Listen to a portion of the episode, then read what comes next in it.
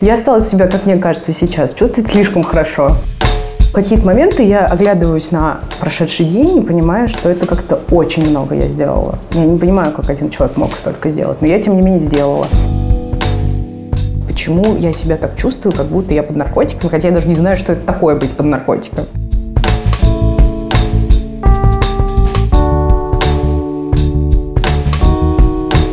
Вы слушаете подкаст «Хорошо, что вы это сказали». В нем люди с разным опытом и в разных состояниях обсуждают психотерапевтами свои ментальные трудности. Этот подкаст мы делаем в студии «Либо-либо» совместно с клиникой психиатрии и психотерапии Европейского медицинского центра. Все врачи, которых вы услышите, работают в EMC, а герои – настоящие люди с настоящими проблемами. Они не наблюдаются у этих врачей регулярно, а пришли на консультацию специально для нашего проекта. Меня зовут Ксения Красильникова, я продюсирую и веду этот подкаст. И в этот раз я сама решила сходить к доктору, потому что заподозрила у себя биполярное аффективное расстройство, а конкретно его гипоманиакальную фазу. Гипомания – это состояние, которое описывает как постоянно приподнятое настроение, а также чувство благополучия, физической и умственной продуктивности, повышенную энергичность и активность. Сложно бывает убедить человека в том, что гипомания это плохо, потому что вроде бы она продуктивна, ну, у вас в частности. Вы знаете, во всех клинических рекомендациях первая линия – это, конечно, медикаментозное лечение. Я встретилась с психиатром Олегом Попсуевым. Олег работает в Европейском медицинском центре с 2016 года – Сфера его научных интересов – лечение и реабилитация пациентов с шизофренией и расстройствами шизофренического спектра. Часть его пациентов – это люди с диагнозом биполярное аффективное расстройство. Оно проявляется как чередование депрессивных и маниакальных или гипоманиакальных фаз.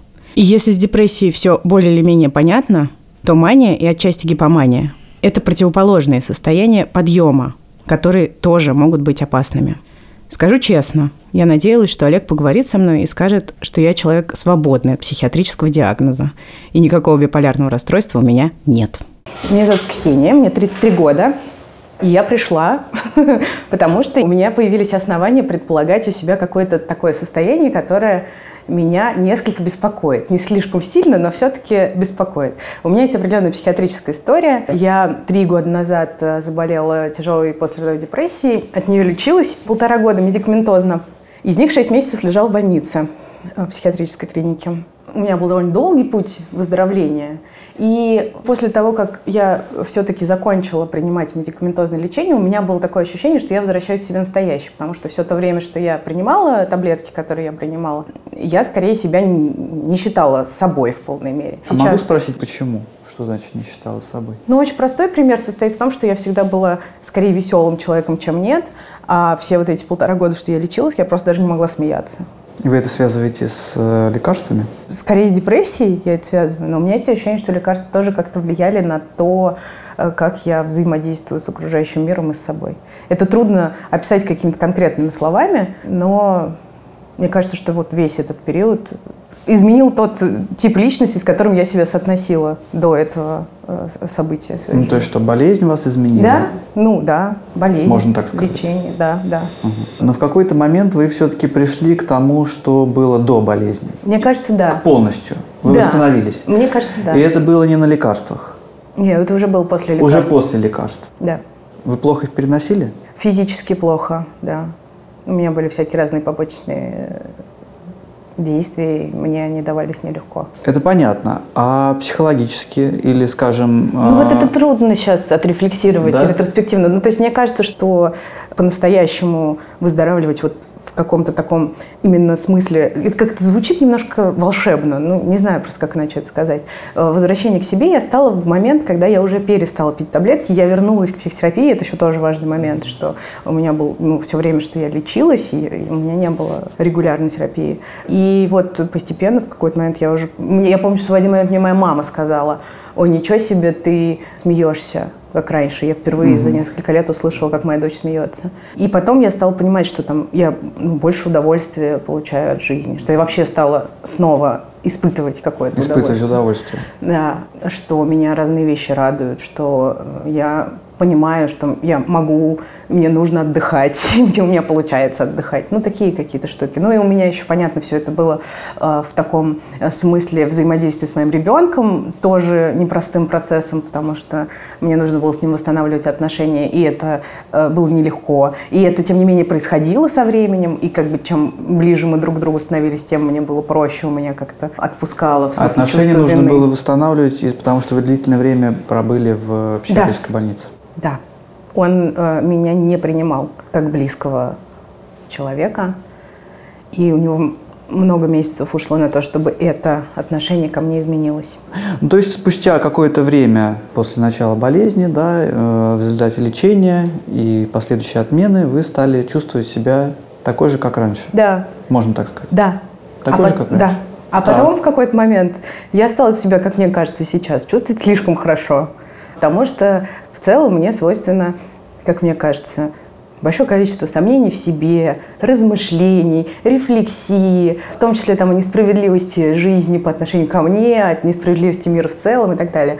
А последние несколько месяцев это все стало уходить на второй какой-то план и заменяться часто прям вполне таким осознаваемым ощущением, что мне кайфово, весело, я хочу веселиться еще больше, я хочу общаться с разными людьми как можно больше. Я в какой-то момент осознала, что я очень продуктивна и делаю очень большое количество работы за короткое время, что, в принципе, для меня само по себе не новость, я как вроде как всегда была продуктивна, но в какие-то моменты я оглядываюсь на э, прошедший день и понимаю, что это как-то очень много я сделала. Я не понимаю, как один человек мог столько сделать, но я, тем не менее, сделала. И практически не испытываю усталость. Ну и как бы все время вот это ощущение какого-то задора, веселья, буйства.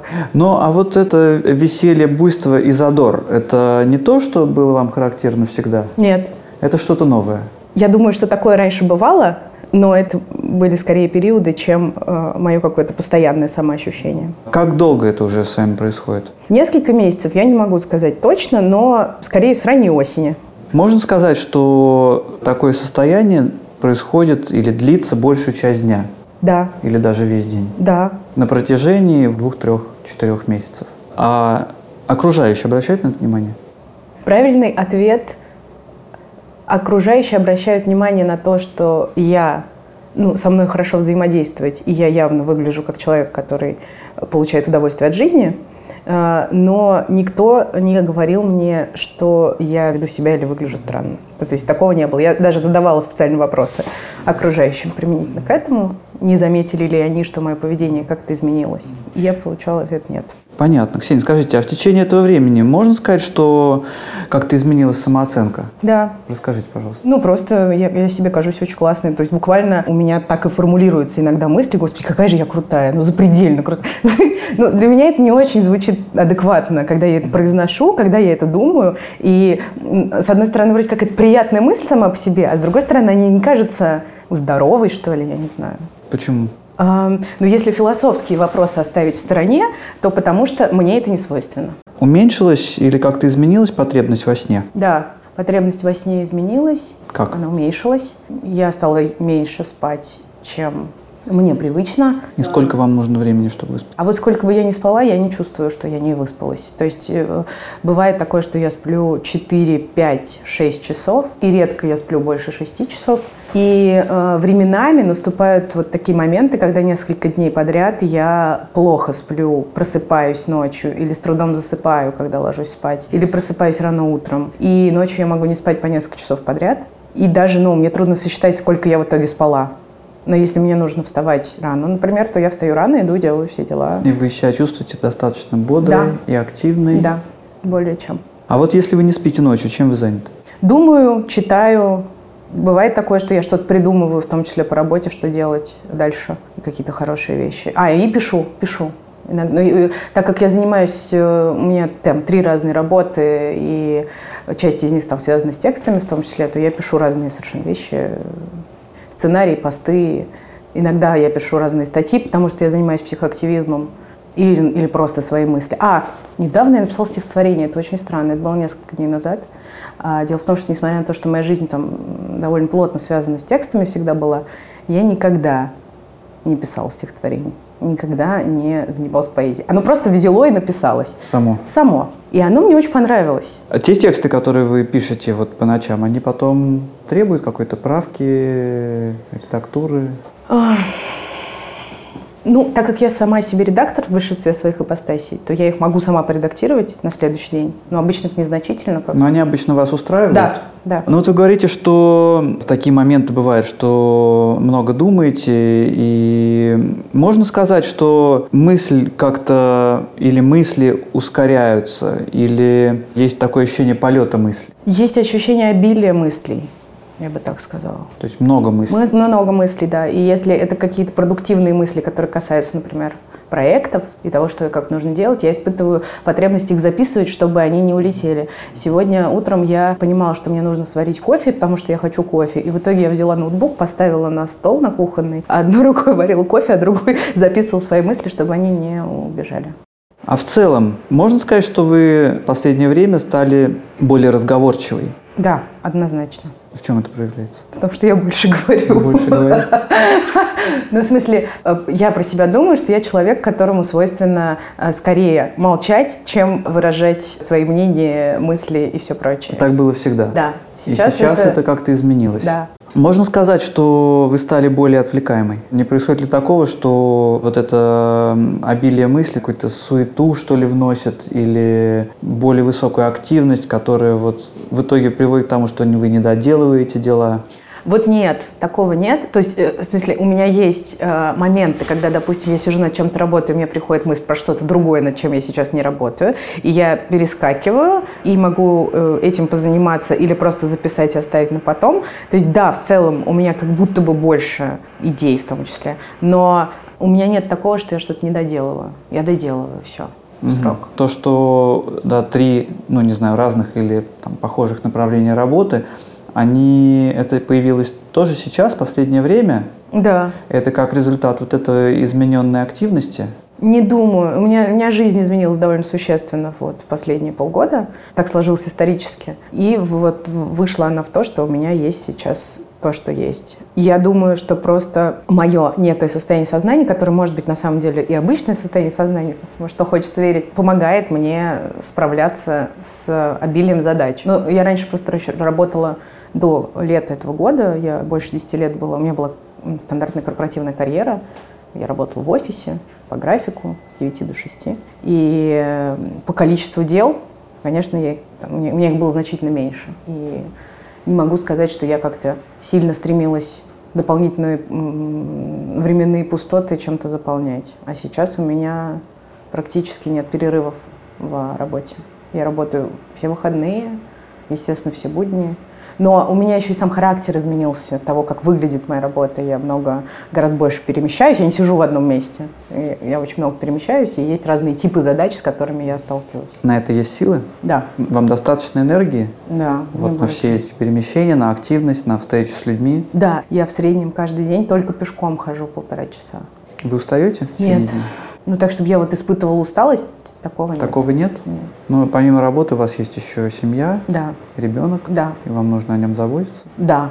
Вы выполняете все обязанности, которые нужно? А, ну, я не знаю, что просто значит все, но я выполняю обязанности материнские, я выполняю часть бытовых каких-то задач. А что касается социальной активности, там какие-то встречи с э, друзьями, с угу. близкими, вы охотно это делаете? Сверхохотно. То есть? Ну, очень часто встречаюсь и провожу время с разными приятными мне людьми. Угу. А от кого, как правило, исходит инициатива? Кто инициатор? Ну, я скорее откликаюсь на предложение, хотя не знаю, сложно сказать. Бывает такое, что я сама что-то инициирую. Но такого, что вот я постоянно требую э, от людей, чтобы они со мной встретились и пообщались, такого, наверное, нет. Но так как предложений достаточно, то случается это со мной часто. Ну, можно сказать, что вы стали более легкой на подъем? Да. Ну, то есть я не, у меня даже нет ощущения, что можно так это называть легкой на подъем. Просто даже не буду лишний раз думать. Я, просто, я, я только подумаю о том, как мне все выстроить э, логистически в такой ситуации, если мне нужно с кем-то встретиться. Понял. Но что касается какой-то активности или деятельности, от которой бы вы потом пожалели, да, или потенциально опасной деятельности, есть что-то, что в последнее время так может настораживать в этом плане? У меня нет, как мне кажется, какого-то сверхопасного поведения, мне не приходят в голову какие-то мысли, которые, э, ну, сделать что-то. Что-то рискованное. Что-то сверхрискованное. Что Такого скорее нет, но я, меня смущают мои отношения с алкоголем, потому что они стали, хотя сейчас я это вроде как стараюсь больше контролировать, э, но в целом они изменились, я стала больше употреблять алкоголь то, как сейчас складывается эта часть моей жизни, меня не устраивает, потому что когда я начинаю употреблять алкоголь, мне крайне трудно остановиться. И в целом это происходит часто, потому что это часто сопровождает мои какие-то социальные взаимодействия с разными людьми. Иногда я это... Ну, у меня дома есть алкоголь, я его выпиваю вечером. Меня это не радует, короче говоря, все вместе. Ну, я, наверное, могу сказать, что я стала менее а, осознанно относиться к трате денег и более, более импульсивно. Хотя, опять же, ничего такого прям супер сверхъестественного или, там чего-то, что я бы оценивала как неадекватный поступок, не было. Вообще, ну, здесь, может быть, пришло время сказать, что меня, мой, скажем так, психиатрический статус беспокоит. У меня есть некая там большая часть жизни, которая еще связана с психоактивизмом, но в целом я конечно, не хотела бы снова возвращаться к тому, чтобы быть человеком с диагнозом. У меня есть некий предпочитаемый вариант развития событий, при котором я узнаю, что у меня нет диагноза, и дальше продолжаю жить, продолжаю внимательно следить за собой. И там, не знаю, уделять внимание разным сторонам своей жизни, так, чтобы никуда не скатиться по какой-то кривой дорожке. И в случае чего, конечно же, обращаться за психиатрической помощью. Но вообще, конечно, это тот вариант, при котором я опять живу с диагнозом, он для меня не классный. Вот. Ну, то есть вы боитесь этого? Да, я этого боюсь. Бывали такие мысли, что не хочется жить вот во время депрессии? Да.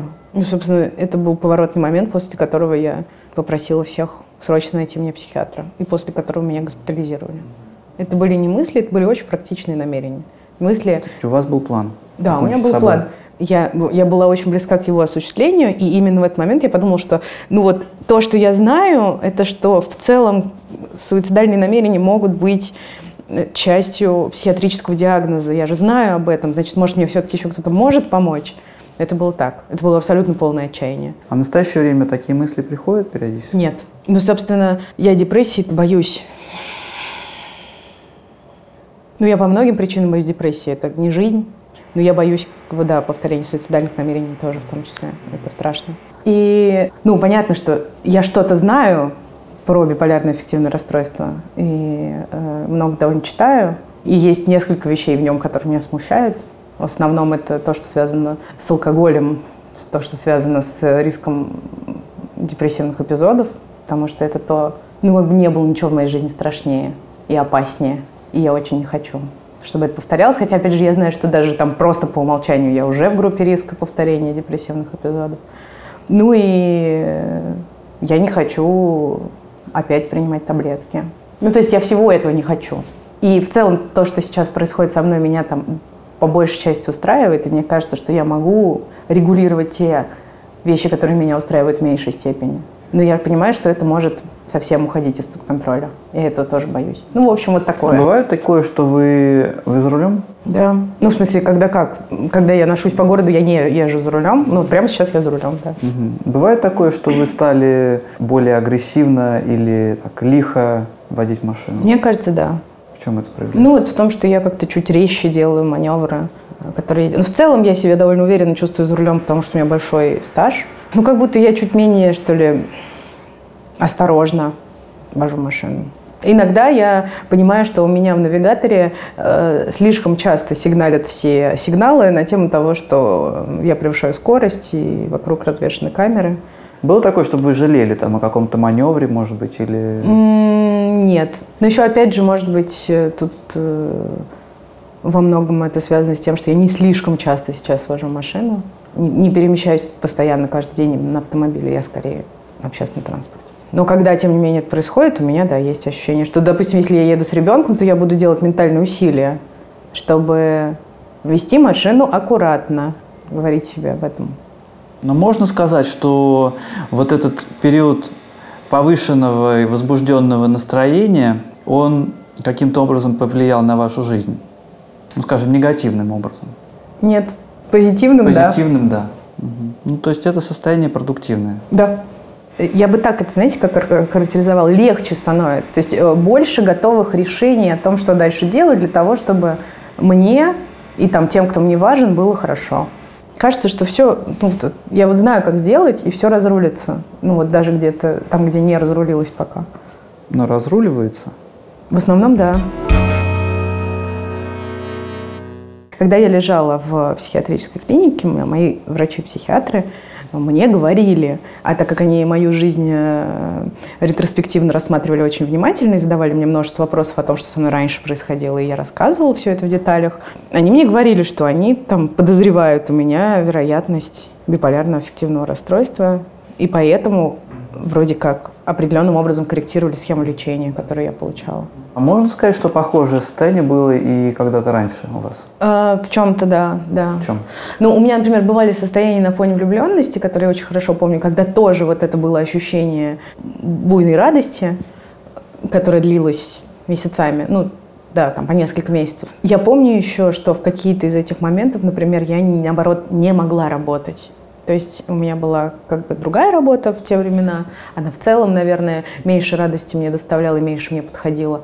Но я вот просто садилась за свой рабочий стол в офисе и понимала, что я ничего не могу сделать. Почему? Ну, мне, мне вообще не до этого. Какая к черту работа, если ну, жизнь так прекрасна. Ну, опять звучит как какой-то идиотизм. Но по настроению, по состоянию, да, это было, именно похоже. Так. Да. И можно тоже сказать, что э, была такая уменьшенная потребность во сне. Ну, то есть, да. скажем, да. 3-4 часа поспала, и этого достаточно. В такие моменты, ну вот прям много лет назад, когда был какой-то похожий эпизод, было такое, что я не спала ночами вообще, потому что что-то делала, с кем-то общалась и не ложилась спать прям совсем. И мне было нормально. Можно сказать, что эти состояния длились там больше недели? Да, они длились... Большую часть дня, больше недели? Да, они длились. Мне кажется, что это там по продолжительности от нескольких недель до нескольких месяцев. Месяцев. А чем они сменялись? Они сменялись каким-то более ровным, спокойным фоном в основном, пока я не родила. Угу. Ну, то есть депрессивный эпизод впервые вы перенесли после родов?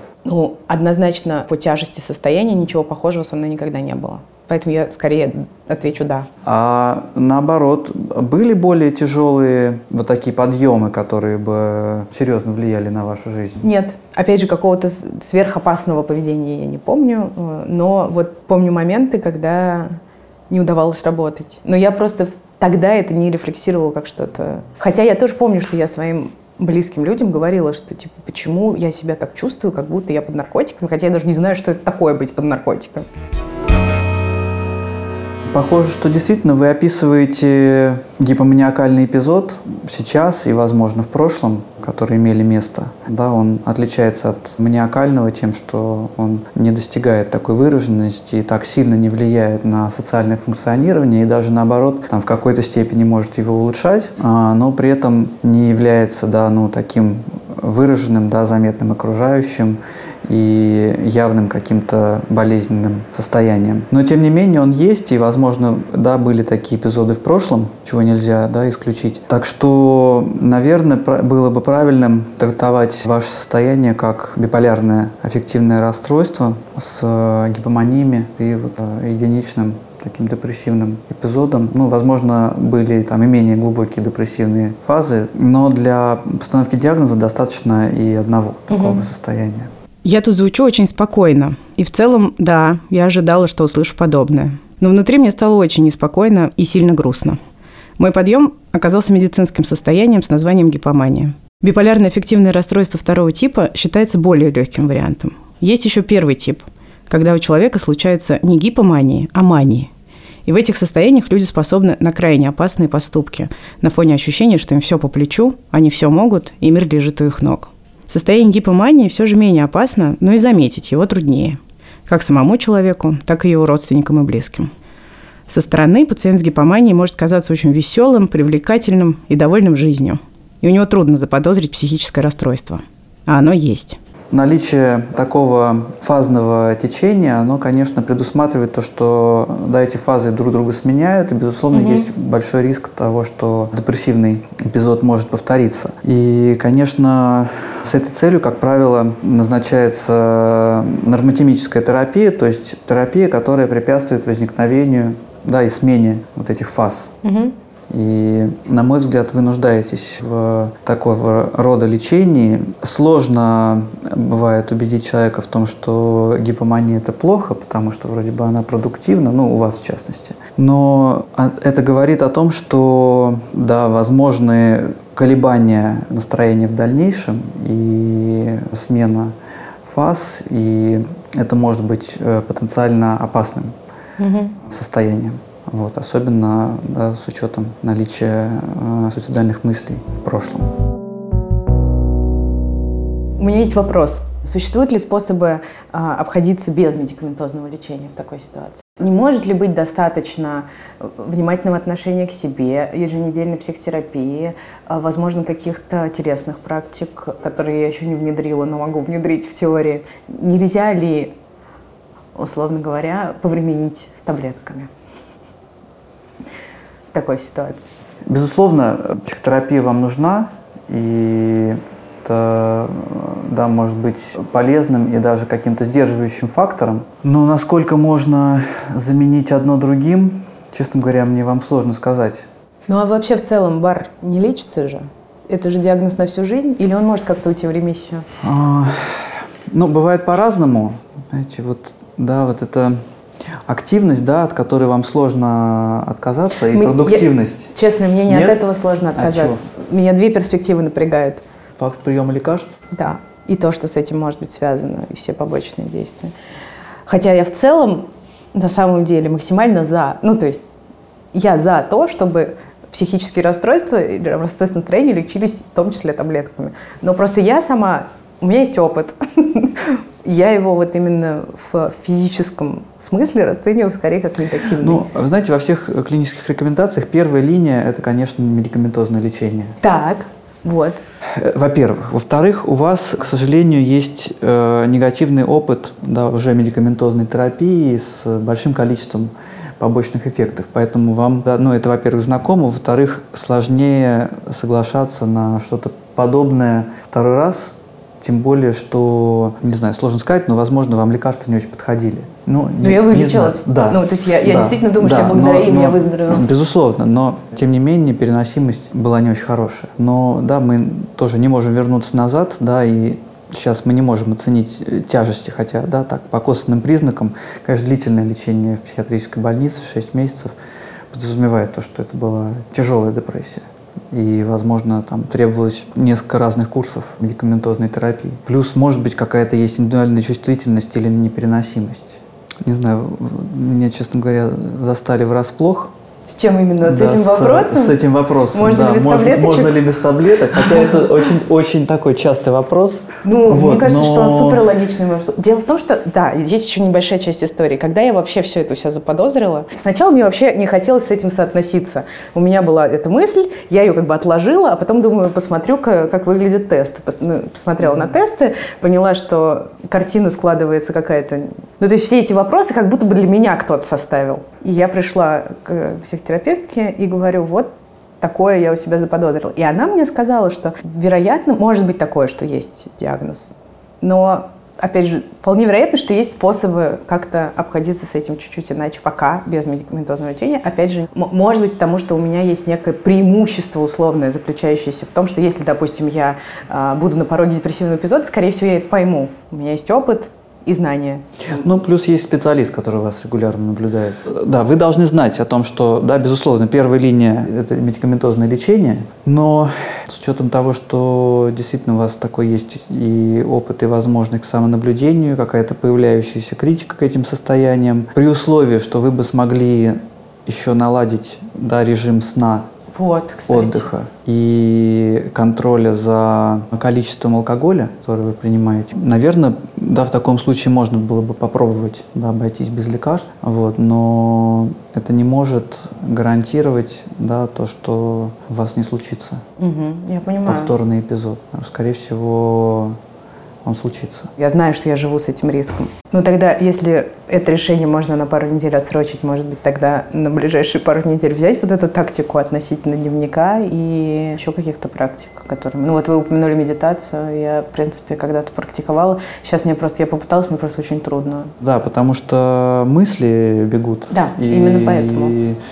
Если, скажем, в обычном состоянии медитации все-таки да, можно достичь какого-то там успокоения, то когда это такое патологически повышенное настроение, то это очень сложно сделать, потому что включаются э, не психологические механизмы, а биологические, и это они не дают... Биохимия.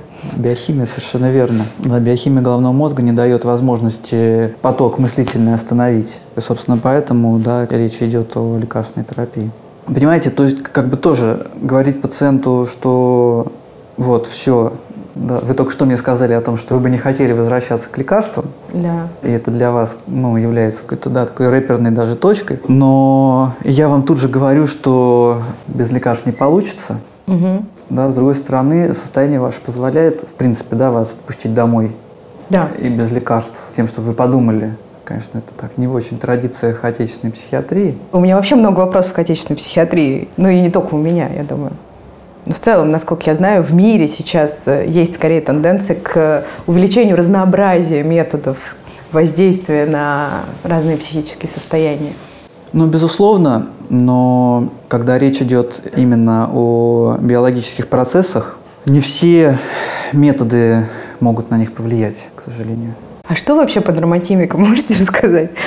В смысле, какие они? Ну, то есть, если про антидепрессанты я более-менее знаю, про антипсихотики тоже, то про нормотимики совсем ничего не... То есть, ну, я, у меня есть какой-то литий, Курт Кобейн. ну, то есть, и дальше уже... Ну, э, у Курта Кобейна был не только литий, но и другие вещества. Успокаивает. Нормотимики – это психотропные препараты. Их основное свойство – стабилизировать настроение у людей с биполярным аффективным и другими психическими расстройствами. Литий как раз один из самых распространенных нормотимиков. У группы «Нирвана», которую возглавлял Курт Кобейн, даже была песня с названием «Литий», где лирический герой пытается справиться с желанием совершить суицид на фоне расставания с девушкой. Я спрашиваю Олега про лекарства и Курта Кобейна, потому что он, Курт Кобейн, принимал литий несколько десятилетий назад, а открыли свойства лития вообще в 49 году. Лечит им до сих пор, и список побочных эффектов у него внушительный.